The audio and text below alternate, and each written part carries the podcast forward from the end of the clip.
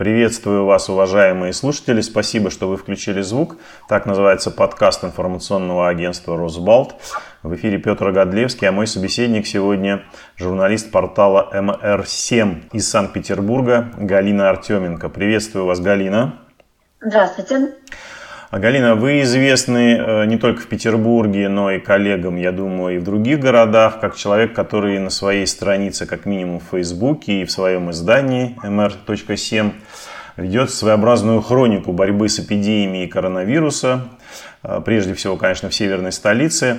И вот новость, которая удивила меня, во всяком случае, точно не буду говорить за остальных ваших подписчиков. Новость о том, что Facebook забанил страницу mr.7 у себя, и связано это с публикациями об эпидемии. Вы э, с коллегами сами понимаете, что случилось и за что вас так наказали? Э, да, мы примерно понимаем. У нас вышло несколько материалов, посвященных проблемам с выплатами медикам, вот э, этих надбавок федеральных.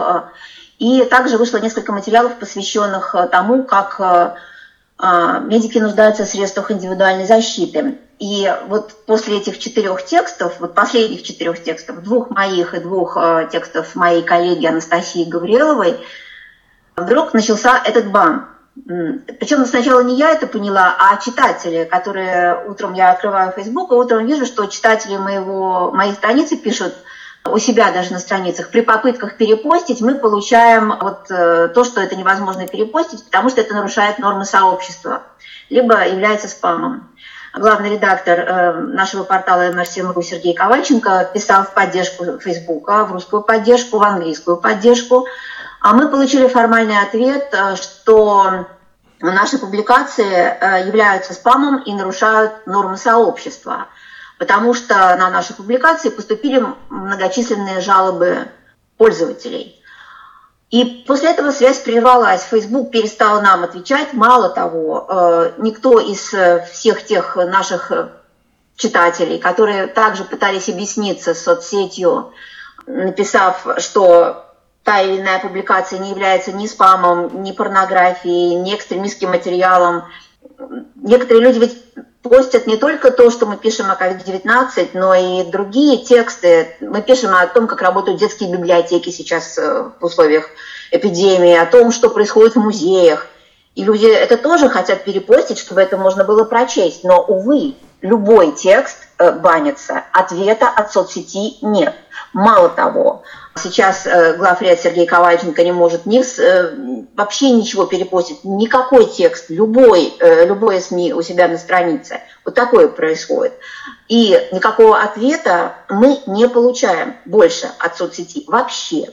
То есть вообще никак. И еще одно. Все наши материалы, которые когда-либо были опубликованы в этой соцсети теперь недоступны, они просто исчезли. То есть если я писала какой-то пост и писала, что вот ссылка в таком-то комментарии или ссылка в конце поста, все, нет ничего. Вообще, вообще, ноль. Что это произошло? 27 апреля ночью случилось, когда были эти массовые жалобы. Кто организовал эти жалобы, а, как это все происходило, кто дал э, команду это сделать. Остается такой загадочной областью. Я не буду здесь предполагать, а, кто это сделал, просто не хочу. Хотя, в принципе, мы можем догадаться. А, Галина, вы говорите 27 апреля, мне кажется, что-то позже произошло, нет? Да, да, да, ой, простите, 27 мая, конечно. 27 да, 20, мая. Да, это у меня просто, понимаете, у меня за эти два месяца это все ужасно слилось в какой-то, какой-то, я не знаю, бесконечную работу без выходных, вот просто реально без выходных, потому что я вообще не знаю зачем, вот лично я начала вот эту вот историю у себя в Фейсбуке, потому что, понимаете, э, у меня в Париже подруга переболела ковидом, когда для нас это все еще было вот такой историей достаточно экзотической, да, мы даже не думали, что мы так попадем. И когда все это у нас началось, и мы стали об этом писать, вот э, сели все по домам на удаленке, я поняла, что ко мне приходит очень много информации, и пока я это перекину в редакцию, пока там, значит, мы это все как-то сократим и переделаем, мне показалось важным очень быстро, очень быстро э, давать эту информацию тем, кто читает меня в соцсети. Эта информация совершенно разная. Часть официальной, которая приходит ко мне по рассылке. Вот просто без купюр. Вот как пришло, допустим, там официально, да, я вот это и даю, чтобы люди читали, что это такое. Потом было сначала очень много справочной информации, как будут работать нотариальные конторы, как будут работать какие-то справочные телефоны, куда обращаться к пенсионерам. Вот это все. Я не знаю, это был какой-то спонтанный такой жест, да, я стала это все публиковать. Потом пошли истории людей, кто заболел, потом пошли истории тех, кто потерял близких, кто не может дождаться скорую, там с тестами, еще что-то. А потом мне по ночам начали писать люди. Просто вот в личных сообщениях начали писать люди, которые болеют сами, у которых погибли родственники, у которых тяжело болеют родственники, те, кто не может дождаться скорую, те, кто боится, те, у кого какие-то проблемы. И так получилось, что днем вот эта вот лента, да, и основная работа, потому что не все же на эпидемии сосредоточено, конечно.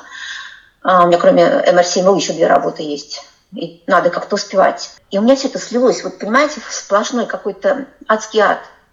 А, некоторые люди ведь не втянуты в это, они живут, стараются жить обычной жизнью, кто-то наслаждается возможностью не работать, не ездить в офис, выезжать на дачу, еще что-то.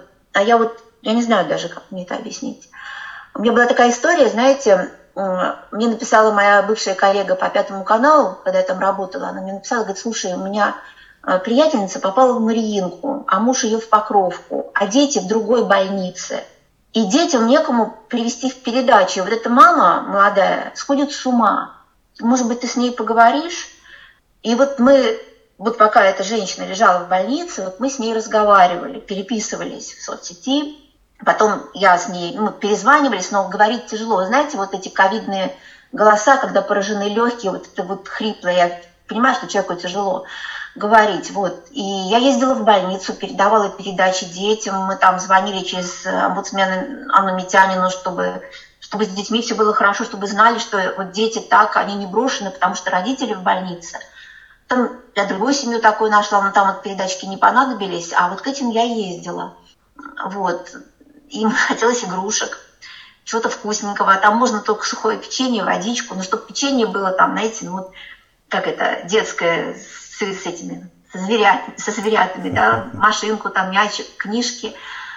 А, и мы сейчас до сих пор переписываемся с этой женщиной, и она меня попросила, говорит, слушайте, а вы можете найти доктора, который меня лечил в Мариинке? Там же смены. И вот одна из них, эта доктор, она была, она вообще какая-то удивительная, она так прониклась моей историей. Я связалась с Мариинкой, там еще, и вот я вчера говорила с этим врачом, с этой чудесной женщиной, прекрасной, я тоже про нее напишу. Ну, потом, ну, разные бывают. бывают а в этой семьи все хорошо? Да. Все, да. все выздоровели, выписались? А в этой семье, да, все хорошо. А в другой семье, вот там тоже детки были в одной больнице, родители в другой, бабушка погибла. То есть вот так вот. На самом деле бывали совершенно страшные случаи, когда ну, вот люди звонят, вот только что потеряли близкого человека, вот буквально в пятницу еще разговаривали, а в воскресенье из больницы звонят, то есть пятницу увезли, еще разговаривали, а в воскресенье звонят, говорят, вот все, все. То есть вот э, я понимаю, что нужно просто разговаривать с человеком, вот, проговаривать это все, какие-то там, ну, вот так. Потом мама одной из погибших медсестер, я, я ей говорю, хорошо, можно я вам буду иногда звонить? Она говорит, да-да, конечно, звоните. Ну вот мы с ней тоже разговаривали долго. Я про это все писала. Просто вот э, объем, объем разговоров гораздо больше, чем объем вот этой работы, текстов, каких-то новостей, еще чего-то. А девочка, санитарка, девушка, молодая женщина из одного из интернатов наших, которая попала тоже с ковидом, заболела. Вот, э, у меня вообще был такой жуткий случай, когда э, вот мы с ней разговаривали, она вроде бы как дала согласие на публикацию – а потом среди ночи мне звонит, а уже текст появился. Она говорит, боже мой, пожалуйста, сделайте что-нибудь, я боюсь, что меня уволят оттуда. Ну вот, потому что я вот рассказала. У нее была такая, такой нервный срыв, а она в больнице. Я понимаю, что она уже совсем вот как-то... Я среди ночи разбудила выпускающих. Я говорю, ребята, давайте там уберем еще больше в тексте, чтобы ее вообще никто не узнал. Потом я среди ночи разбудила председателя комитета по соцполитике нашего и сказала, что вот вы знаете, вот чтобы только не уволили. Он говорит, да, Кать, ты что, с ума сошла, все будет хорошо. Вот. А тут недавно она мне звонит, она поправилась. Она со своими детьми снова. Мало того, она говорит, господи, как хорошо, мой муж проявил себя таким, таким молодцом, он детей маме не отдал, он готовил, он убирал, он с детьми там все-все. Господи, как я рада. А я-то думала, а он, оказывается, вот какой. Вот, э, и, да, да, да, да. И вот это вот, э, эта часть, э, такая, это другая часть работы. Но вы работаете это... еще психотерапевтом. Это очевидно. Слушайте, я не знаю, наверное, может, я не... Я сейчас так думаю, наверное, я, в принципе, как бы не туда пошла. Мне нужно было, наверное, как-то... Ну, как минимум, с больше... социальным работником таким. А, нет. Город... Городского масштаба. Городского масштаба. Да, ну нет. нет. А, я просто да. очень хочу, чтобы все это скорее закончилось. Ну, безусловно, все хотят, чтобы скорее закончилось. Правда, вот специалисты говорят, что нужно соблюдать как можно больше ограничений чуть ли не до конца лета, чтобы, да, да, да, чтобы, вчера да, чтобы нас вторая волна не настигла. А, я что хотел еще спросить, Галина, вот вы сказали, что к вам обращаются люди с просьбой публиковать как можно меньше информации, которую они вам выдают, и, в общем, это понятно, с чем связано. Это очень похоже на ситуацию с Фейсбуком куда пожаловались, так сказать, те, кто хотят изображать картину максимально благостной. И в результате Facebook тут же отреагировал по, по непонятным причинам. Но ведь и э, наши, так сказать, уважаемые, скажем так, э, чиновники, депутаты приняли еще и соответствующие законодательные акты, которые начали карать людей за непроверенную информацию о коронавирусе. И вот в связи с этим я хотел бы спросить вас, а кто-то из врачей публично, открыто говорил о проблемах в больнице, поскольку действительно много э, информации об этом проистекает от э, заболевших, от тех, кто вылечился. Кто-то в Петербурге открыто говорил о том, что происходит действительно в больницах. Я имею в виду из медперсонала. Ну да, конечно, вы же помните, когда э, средний медперсонал э, Покровской больницы в самом начале, когда их только перевели на пневмонии, еще они не были ковидными. В самом начале они э, сделали видеообращение, потом э, врач, анестезиолог, реаниматолог Сергей Саяпин об этом говорил и ну, не побоялся, говорил об этом открыто. Потом, э, ну, помните, совсем недавние пресс-конференции, когда Яков Накатис, это 122-я медсанчасть, да. Росатома. Вот, а, вот это я помню, да. Да, да, да, да. Вот он об этом сказал. Э, говорил об этом Сергей Петров, Елизаветинская больница. Он говорил, ну, это вот, что касается выплаты защиты медиков, а, вот об этих сложностях. Понимаете, когда я помню, написала один из текстов, который еще не был тогда забанен, я написала, а, мне еще был пост о страхе. Просто пост у меня в Фейсбуке после одного из текстов. Мне написала одна доктор, которую я очень уважаю, она сама переболела, она по контакту с пациентом выздоровела, уже приступила к работе, и вот она мне прислала текст, который оправдывал этот страх. Она мне написала о том, что это будет разрушать систему, о том, что главврачу прилетит, о том, что это может повлиять негативно на коллектив, о том, что мы же медики вне политики, это вы, журналисты, лезете вот в это во все. А вот мы же просто, э, просто для людей, вот так. Я, конечно, мягко написала, что я не согласна с этой позицией, и мне кажется, что страх – это плохо в любом случае. Но тут еще важно тоже, да, баланс такой соблюсти. Понимаете, вот сейчас, когда такая очень жесткая, серьезная, тяжелая обстановка, ну реально тяжелая, я понимаю, как медикам тяжело, которые, я беседовала с доктором, она гинеколог вообще, очень хороший, а сейчас она инфекционист. И ей это все трудно. Поэтому мне кажется, что всегда надо несколько раз не то что перепроверить, да, перепроверить, подумать.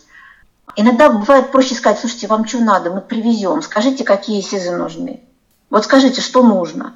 Мы же общаемся, да, вот так вот, э, и привозим. Вот Борис Вишневский, там вот собираются эти деньги. Мы узнаем, кому там надо что-то срочно привезти там больше двух миллионов собрали. Я понимаю, что это тоже мало, да, вот с масштабами по сравнению, по сравнению. Но проще вот иногда вот что-то быстро привести и закрыть какую-то брешь. Сейчас, кстати, стало легче. Сейчас медики сами говорят, что сейчас легче, сейчас появились и костюмы, и маски, и очки, и щитки. Забыто совершенно было ведь социальная сфера еще. И туда ведь надо и туда надо. Нужны э, защитные какие-то вещи для социальных работников, которые ходят по домам. нужны э, защитные вещи э, для тех, кто работает в психоневрологических интернатах, огромных тысячниках. Нужны средства защиты волонтерам, которые заходят в эти социальные учреждения стационарные. Поэтому об этом нужно говорить. И мне кажется, что об этом нужно говорить очень серьезно, достаточно мягко. Вот мягкая сила, наверное, самое важное пытаться не идти на конфронтацию, а пытаться найти вот э, какие-то такие соединяющие вещи. Потому что ситуация очень болезненная и для медиков, и для пациентов, и для общества. Ну, учитывая, учитывая то, что вообще, вот, насколько наше общество сейчас переживает сложные моменты, вот уже довольно давно, и с протестами, и с оппозицией и ну вот ну вы же сами понимаете поэтому сейчас когда все так больно мне кажется что нужно нужно максимально как это в Маугли это было водяное перемирие да? Что-то да, такое. Да, да. что-то такое искать. И вот поэтому вот кстати хотела очень важную вещь сказать поэтому очень хорошая инициатива э, фонда не напрасно когда они, это фонд профилактики рака, который сейчас очень много помогает с ковидом, с борьбой с инфекцией, они же сделали, во-первых, портал для врачей, где самые лучшие переводные вещи, самые последние, да, врачи могут учиться, могут читать, а потом по заявкам глав врачей, по заявкам глав врачей, там собираются средства для средств индивидуальной защиты, вот финансовые, да, и потом это все а, в больнице отправляются. Это действительно очень хорошо, это очень важно. Я знаю, что врачи пишут. Например, вот Маринка туда отправила хорошую заявку. Это важно. И, в принципе, ничего в этом такого нет. И, кстати, Минздрав недавно подтвердил, что, пожалуйста, у нас нет никакого запрета на общение с благотворительными фондами. И вот с, этой, вот с этим вот, эм, как сказать, с, с этой вот э, распечаткой и надо говорить, а, ребята, а у нас Минздрав вот что сказал – Почему мы не можем попросить? Можем. Вот, и мне кажется, что в этом смысле нужно просто очень спокойно разговаривать. Просто разговаривать. Не доводя дело до открытой конфронтации, до ненависти, до злобы, до взаимных оскорблений. У нас и так много проблем. Ну, безусловно, безусловно. Когда мы говорим сейчас о медиках, то, конечно, одна из э, самых э, таких э, тяжелых, наверное, страниц э, всей этой истории. Это их уход, их гибель на рабочем месте. Мне кажется, что вот до эпидемии э, в нашем сознании врач э, не представлялся человеком, который, приходя на работу, рискует жизнью. А мы... Кстати, это, да, да, у вас очень верное замечание, просто вот я сейчас хочу на это обратить внимание. Тут тоже вот была, кстати, абсолютно да, официальная пресс-конференция ТАСС, посвященная медсестрам, и представительница комитета по здравоохранению, которая отвечает как раз за сестринское дело, вот, простите, сейчас я не помню фамилии, Ирина, не помню. В общем, она сказала как раз о том, когда обсуждали вот эту тему, когда студенты, например, э, или родители студентов, интернов э, молодых ребят писали, что зачем же вы просите ребят помочь идти медсестрами, это же риск. И вот она сказала такую вот важную вещь, на самом деле, а вы не понимаете разве, что человек, который идет на эту профессию, эта профессия связана с риском. Мы же, когда говорили о риске медиков, очень часто говорили о скоропомощных, вот, о тех, которые выезжают на эти вызовы. Там же все бывает, там бывает нападение, там бывает ДТП, вот это вот все о военных медиках мы говорили, да, вот о медиках, которые выезжают в конфликты, медиках, которые выезжают на катастрофы массовые. А теперь вдруг вот эта зона риска, она так дико страшно расширилась. И мы понимаем, что врач, вот человек живой из плоти и крови, врач подвержен этой угрозе, и он может погибнуть. Врач, сестра, санитарка. Кстати, медсестры, мне, кстати, Сергей Саяпин э, говорит, что всегда говорил, вот мы с ним общались много раз вот для интервью, и все, он мне говорил о том, что, пожалуйста, цените медсестер, о них говорите больше. Ну, да, риск. Риск, и когда узнаешь об очередной смерти, становится страшно больно. Вот когда я говорю, что я с этой Людмилой Владимировной, мамой Ольги Новиковой беседовала, ну, знаете, ну, просто... Просто вот она рассказывает, вот Оля четыре дня лежала дома, на пятый день приехала скорая и говорит, ну, мы вообще возим уже таких тяжелых. Оля говорит, я умираю. Вот, представляете, вот мать мне это рассказывает сейчас. Вот, ну, как-то так. Да, это, конечно, страшно себе представить ситуацию. Скажите, пожалуйста, Галина, вы ведь, насколько я понимаю, э, один из тех э, людей, которые стали инициаторами создания стены памяти петербургских медиков, которая в центре города сейчас э, существует. Слава богу, ее никто не демонтировал, ни у кого рука не поднялась, хотя это, в общем, такая акция, скажем, по-моему, не согласованная, да, ни с какими властями. Да, да, да. Ну, понимаете, вообще это Ира Маслова, Ирина Маслова придумала. Ирина, у нее вот общественная организация, а, фонд э, поддержки тех, кто подвержен социально значимым заболеваниям, это ВИЧ, инфекции, гепатиты. Мы с Ирой давно знакомы. Я же тоже работаю в фонде «Гуманитарное действие», где люди занимаются низкопороговой помощью ВИЧ-положительным наркозависимым людям, да, то есть э, постоянно соприкасаемся с, вот, с такими вещами, с смертью, с болью. И вот Ира это предложила, как-то вот мы с ней списались, и э, вот пришли туда, там же дом радио напротив, фасад которого сейчас ремонтируется, там вот этот забор строительный, а, вот, на который вот эти таблички с именами вешают люди, Ира, да, вешает заказывает сама. И цветы мы носим, вазу вот купили. Вообще-то ее инициатива была, она мне написала, я говорю, да, конечно, я приду. И вот мы так вот пришли с ней. Сегодня опять пойдем, Ира купила елочки такие, которые можно поставить в таких вазонах, мы туда поставим. А, вот. Что будет потом, понимаете, там же ремонт-то закончится, и забор-то убрать должны, понятное дело. Я не знаю, что будет. Но вот сейчас стали уже писать медики сами ей, писать, спрашивать, предлагать, даже рассказывать о своих коллегах. А известно вам, а, да, уточнять что-то. Да, сколько сейчас портретов на этой стене памяти? Там сейчас 30, 30. Там 30, там же не только медики, там, например, вот на скорой помощи, там вот дама одна не очень молодая, она уборщицей работала. Ну, вот. сотрудники медучреждений, безусловно, да, врачи, да, да, да, да, да, да. И, в общем, есть же еще гугловский список, вот параллельно, которые ведут сами врачи. Там можно этот список пополнять. Это всероссийский список, там еще Казахстан и Белоруссия туда же включаются. Вот. Но это не, официаль... конечно, не официальные списки, да? Да, конечно, конечно, не официальные, потому что официально Минздрав назвал что-то там 101, да, кажется, вот я точно не уточ... надо уточнить эту цифру, ну, около 100 человек. Да, по всей, по всей России, да? Да, по всей России. А в Петербурге сначала официально говорили 8, но вот вчера была информация вице-губернатора Олега Иргашева, там 6 цифра фигурировала погибших.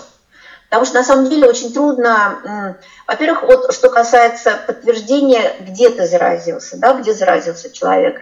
Очень э, подробно об этом рассказывал э, Сергей Викторович Петров, э, завет, э, главный врач Елизаветинской больницы. Они не ковидные официально, но тем не менее у них было э, 7 пациентов э, с подтвержденным потом уже тестом, и они проследили по истории болезней вот этих семерых, всех тех медиков из э, почти полутора тысячного коллектива Елизаветинской, кто контактировал с этими семерыми, да, это оказалось 130 человек. И вот эти 130 получили выплаты. И то же самое по смертям, да, вот надо доказать, что человек погиб, заразившись на рабочем месте. И что он действительно там сотрудник медучреждения, медик. Потому что, например, историю с Э, погибшей санитаркой Вредена Юлии Юсевлевич мы тоже знаем, что она была переведена с должности младшей медсестры там, на санитарку на уборщицу, и, в общем, выплаты ей не положено, потому что она там не является официально там, медицинским работником. Это все такая... Понимаете, я вообще бы не стала сейчас делить. Э, вот есть эта стена, и стена существует. Там есть эти таблички. Есть э, список Гугла, он тоже существует. Есть какие-то официальные подтверждения, где ведется работа по выплатам. Вот сейчас делить, кто получил, кто не получил, считать вот это. Но сейчас еще это все не завершено, история продолжается. И когда она завершится, я надеюсь, да, может быть, может к концу года, так сказал вчера Семенов, э, когда у нас будет достаточно хорошее лекарство и достаточно доказуемая такая мощная вакцина, да, когда мы будем вооружены против заразы. Тогда мне кажется, что мы можем уже так спокойно разобрать, что было. А сейчас, ну да, сейчас трудно доказать. Э, как же говорят, что медики могут заразиться по... Вот он ехал в общественном транспорте, он в магазин пошел. Он не живет в гостинице, потому что в некоторых больницах, где, в частности, вот, например, в Александровской больнице, там рядом гостиница, медики там живут. Из красной зоны уходят в эту зеленую, чтобы там побыть. Там не ездить домой. Но некоторые ездят домой, потому что у них есть э, те, кого не могут они оставить. И нет возможности где-то снять жилье или там, куда они ездят. И они рискуют общественным транспортом, посещением магазинов, еще что-то. И неизвестно, где подхватит зараза. Мы же с вами рискуем все, просто медики рискуют в сотни раз больше. Безусловно, безусловно. Да, ну я думаю, что, конечно, после того, как эпидемия завершится, довольно долго и профессионально будет необходимо изучать все, что происходило в эти месяцы. Ну, во-первых, для того, чтобы предотвратить э, нечто подобное в будущем, безусловно. Ну и, наверное, общественности придется очень много времени уделить э, изучению того, что происходило, в том числе и с информацией. Да, конечно. Здесь только, знаете, такой вообще, ну, тем множество, да, для психологов, антропологов, я не знаю, там, экономистов, кому угодно. То есть вот мы впервые видим такой глобальный страшный эксперимент, да, вот в каждой стране по-своему, и вот и у нас так, вот у нас что происходило с нашими умами, с нашими сердцами, с нашими отношениями внутри наших семей, а, с, со школой, с институтом, да, вот эта онлайн-платформа, вот эти все вот вещи.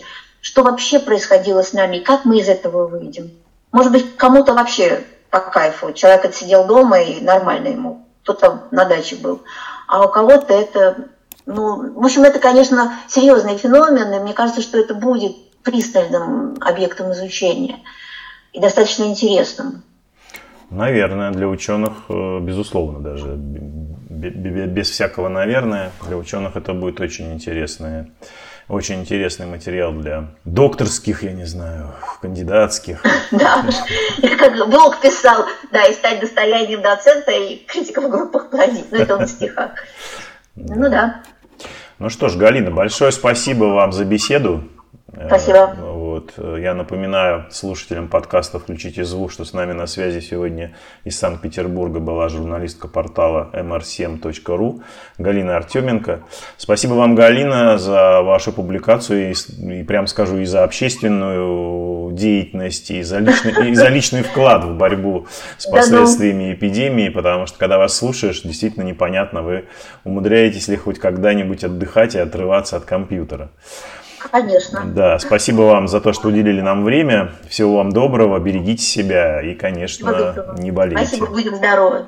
До свидания. До свидания.